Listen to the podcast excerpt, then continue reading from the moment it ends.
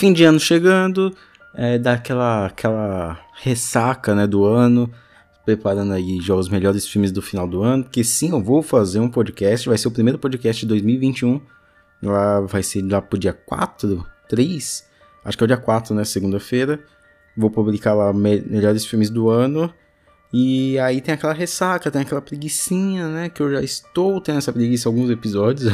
eu acho que eu sempre falo todos os episódios, né? Que eu não tive tempo, que eu fiz rapidão. E aí nesse daqui eu resolvi então falar sobre Hereditário aí, que é um, um dos uns filmes de terror aí mais cultuados dos, dos últimos anos e que eu gosto bastante. Eu queria falar sobre um aspecto dele que eu gosto bastante. As pessoas piram muito nesse filme, na sua mitologia e nessa onda que alguns chamam de pós-horror. O Ari Aster é um dos grandes nomes do terror atualmente e logo em seguida, inclusive, ele já engatou outro projeto e conquistou também em cheio seus fãs, que é o tão querido Midsommar. Será que eu faço algum episódio sobre Midsommar mais pra frente? Não sei, se vocês quiserem, peçam lá no Instagram, no Twitter. Fala, ó, oh, quero um episódio sobre Midsommar. Aí eu reassisto e vejo o que, que eu posso falar sobre ele, né? É interessante como esses dois filmes, inclusive, trabalham a perspectiva dos seus protagonistas de uma maneira muito até intimista dentro da trama. É como se eles fossem meros peões em um jogo muito maior do que eles. O Ari Aster, além de gerar boas tramas, com o horror implícito, ele ainda nos entrega tramas que puxam toda a nossa atenção por estarmos sempre ali à deriva dos acontecimentos, assim como os personagens. No episódio de hoje eu vou falar sobre esse fascinante filme chamado Hereditário e sobre a decisão do Ari Aster de nos colocar no ponto de vista de quem menos sabe o que está acontecendo em toda a trama. Meu nome é Alisson Cavalcante e esse é mais um episódio do podcast Colastron.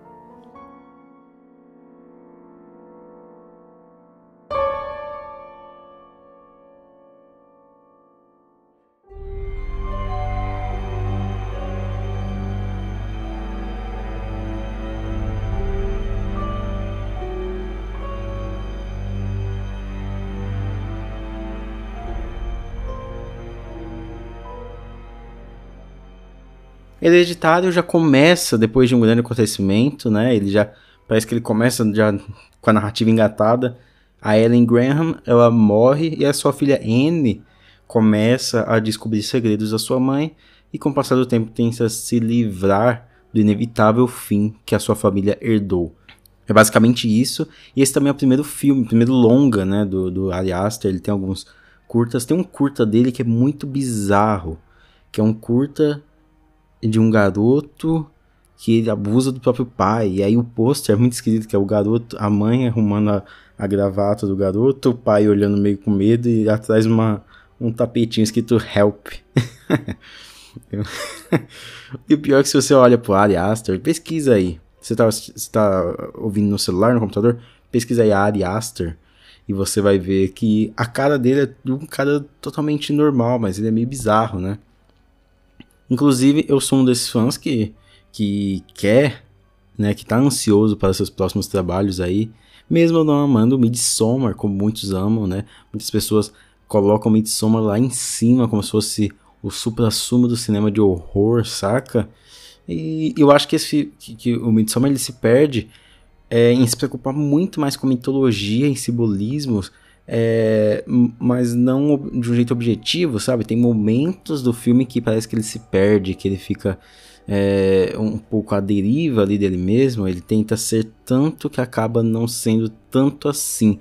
Mas poderia ter ali uns 20 minutos a menos. Eu gosto do filme, mas eu acho que ele se perde em alguns momentos e eu acho ele longo demais. Mas beleza. Mas, mas beleza, vamos falar aí sobre esse filmaço que é o Hereditário. E a questão desse filme é a perspectiva. Eu tentei ver alguns filmes de terror que eu gosto e eu sempre acabo é, trombando no Exorcista, que é meu filme de terror favorito. E a história daquela garota possuída, tudo mais, tudo mais, beleza? Mas é, o Exorcista, o que acontece? Os, os personagens logo são apresentados à, à trama, e eles logo é, descobrem onde eles querem chegar, como eles querem chegar e o que está acontecendo. É, tentei, tentei ver outro também, uma Suspiria, por exemplo, que eu já fiz até é, episódio aqui do podcast, ele tenta ser um pouco mais é, sensorial, né? Um pouco mais apostar na manipulação daqueles espaços e luzes para criar uma tensão, para criar um terror, né? Ele não se preocupa tanto com a, com a com o desenrolar da história, né? Com, as, com a lógica ali dentro da história, da trama, da narrativa. E tem também, deixa eu ver, outros dois filmes de terror que eu gosto bastante, por exemplo, Halloween e Enigma de Outro Mundo, ambos do John Carpenter. É, que eles têm uma história mais direta, né? Embora no segundo exemplo, Enigma de Outro Mundo, é, os personagens não sabem né, o que estão enfrentando, né? Eles desconhecem aquela criatura, mas é basicamente um filme sobre sobrevivência, né? Eles não estão tipo, à mercê sendo manipulados por aquele alienígena. É meio que um, um filme de caça, né? Pegando essa linha de raciocínio, eu volto para Hereditário. Pois aqui a gente pouco sabe sobre os antagonistas, enquanto a gente está vivenciando os efeitos que eles, do que eles estão fazendo com aquela família é, a gente sabe muito pouco de seus objetivos e até sobre quem eles são realmente, né? A gente descobre praticamente tudo sobre eles só na última cena do filme. Qual o objetivo deles? Só na última cena do filme. A família e a sua implosão é o principal foco narrativo desse filme. Tanto que o primeiro grande ali incidente, né, a, a virada do primeiro e do segundo ato é a morte que mudará para sempre a relação daquela família. É o princípio do declínio. E justamente essa perspectiva né, do, do Hereditário é o grande charme do filme.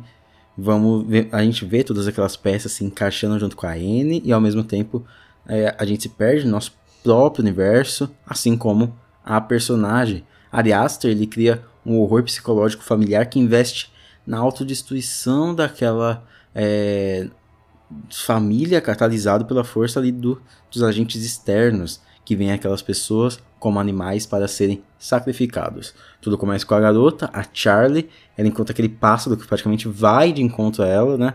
E ela corta a cabeça dele no impulso ali. É, e aí é, é, justamente aí que o Paimon, né, começa a, a, a, se transportar, né? As cabeças cortadas são a linha de passagem do demônio Paimon, que mais tarde a gente descobre que é para quem os antagonistas estão trabalhando, né, estão servindo enquanto a Charlie é o principal objetivo no começo do filme, depois muda para um personagem que a gente não estava meio que enxergando ali, que é o Peter, né? O filho mais velho da Anne. O próprio trabalho da, da Anne, né? É, reflete diretamente na situação que a família dela está passando. A questão de trabalhar com miniaturas, na construção de casas, manipulando ambientes, pessoas, criando aquelas vidas, é espelhado no controle que a seita do Paimon tem sobre ela e a família dela. São simples bonecos, oferendas para serem usadas a alvos que nem imaginam o que está por vir. E se essa questão da perspectiva é a maior magia do filme, é porque a direção, a condução do Ari Aster é muito certeira nisso. Porque ao explorar essa perspectiva mais fechada, cercada de mistérios, ele cria cenas realmente desespera desesperadoras, né? É aquelas cenas que elas refletem justamente esse, esse sentimento de estar à deriva, Desde o choro da Toni Collette, que é angustiante, destruidor, é aterrorizante. Aliás, toda a atuação dela é espetacular, né? E até chegando nas cenas também mais gore, mais assustadoras. A Aster constrói um suspense e uma tensão também que um simples jantar se transforma numa cena de horror. Duas pessoas que são da mesma família, mas é, reagindo como inimigos. É a Anne já adotando né, uma postura mais agressiva e monstruosa, e o Peter de um jeito mais passivo, porém ainda combativo.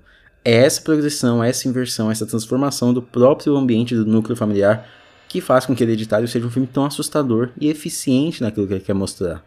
Os antagonistas agem numa distância tão longa que não, nós eh, presenciamos apenas a reverberação do seu plano. O Hereditário é um filme que poderia soar muito normal, é, ele trabalha um pouco dentro dessa cartilha né, do, do terror psicológico básico, né, o roteiro não vai nada além, mas o Ari Aster, ele ousa justamente trazer essa questão, né, e ele, a decupagem dele é muito boa dentro dessa, dessa proposta, mas eu não estou dizendo que esse filme é único, que esse filme é disruptivo, nem perto disso, mas eu estou querendo dizer que essa é uma característica que funcionou muito bem dentro do filme. A câmera do Ari Aster passeia por aqueles ambientes, deixa os personagens justamente à deriva, né? Filma eles muitas vezes como simples peças, né, ali no meio. Eles não são nada, eles não têm nada de especial ali. E é justamente evidenciando quão controlado eles estão sendo. Ali no final há uma cena que me soa um pouco expositiva, aquela cena que a Ana, a Anne, né, encontra os livros da mãe, só que é, foi o jeito que o filme achou, né, pra, pra, pra conseguir uh, ser mais claro, né, pro público. E isso não tira os, os méritos do trabalho incrível em cima do roteiro que mesmo agindo na simplicidade, ainda traz um refresco para esse cinema de terror que traz tanto filme, né, que é a mesma coisa com uma roupagem um pouquinho diferente. Hereditário, ele é um filme sobre os demônios que a família herda de sua matriarca, mas não é só isso, né? Ele fala sobre as inevitáveis voltas ali no destino daquela família, o quão fadados à morte e ao sacrifício eles estão. Ele é um filme que tem bastante coisa para falar, além do que eu falei aqui, mas, mas eu, eu mesmo, né, eu gosto bastante da montagem, da trilha, né? Tem uma cena ali que é quando tudo começa a se encaminhar pro final, né? Que até a personagem lá da Endolge é, vai na, na, na escola lá do Peter, né? E grita, Peter! Lá fora da escola dele. E aquela trilha aumentando, né? Eu acho muito legal. É, todo o tratamento também que o Ari Aster dá para os ambientes, para a casa. Não por acaso, o lugar onde o Paimon se revela, né, justamente na, naquela casa da árvore, né, é, essa maneira como ele torna especial os ambientes e até a casinha, né, miniatura da, da Anne, eu acho interessante. É, mas aqui nesse episódio eu quis falar justamente sobre esse aspecto que eu mais curti, que é quando o filme a, a, que é o quanto o filme aposta no deslocamento dos personagens em relação à trama, né? É a questão dessa perspectiva é como se a gente estivesse vendo apenas uma fração do que, é, do que está acontecendo. É como se a gente tivesse apenas acesso à herança que essa família nem sabia que, que eles tinham direito, né? Mas nesse caso é uma herança que tira muito mais do que agrega.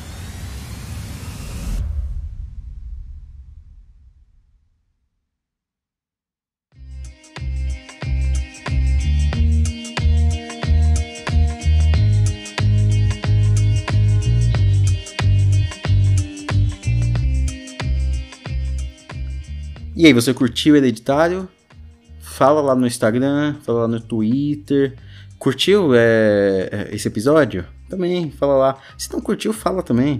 Pode falar, pode descortar. Pode falar o que, que você curtiu diferente, pode falar o que, que você acha que eu, acho que eu falei merda, tá bom? Faz parte, indica aí pra, pra sua família, pros seus amigos. Eu já falei, manda no grupo da família. Fala que Bolsonaro vai vai pegar um monte de vacina do Dória, sei lá, falou alguma coisa assim. Quando seus primos, né, quando seus tios começarem a escutar, eles vão, eles, eles quando eles perceberem que não é sobre vacina, não é sobre Bolsonaro, não é sobre Dória, não é sobre Bruno Covas, não é sobre Lula, eles, eles já vão estar tá imersos já no, no podcast aqui. E aí eles vão falar, vou ouvir o que esse menino tem a dizer aí. Né? Me segue lá no Twitter, arroba Colastron, falo coisas interessantíssimas lá. Eu sempre retuito, por exemplo, fotos de cachorros, fotos de gatos. Tem uma página lá que eu sigo que sempre posta foto, videozinho de cachorro fofinho. Eu sempre retuito, eu sempre tô curtindo. É, também sempre posto fotos do meu cachorro. Me segue no Instagram, arroba Colastron, lá tem bastante conteúdo. E eu tava vendo, deixa eu checar aqui, ó. Eu tenho 123 publicações incluindo os episódios do podcast. Então tem 40 e poucos episódios de podcast, então tem praticamente 80 publicações lá para você ver, entre dicas, entre textos e bastante coisa, tá bom? Sempre tô postando mais stories também. Então é isso aí. É... Muito obrigado por ter estado até aqui. Se cuide na vida e até mais.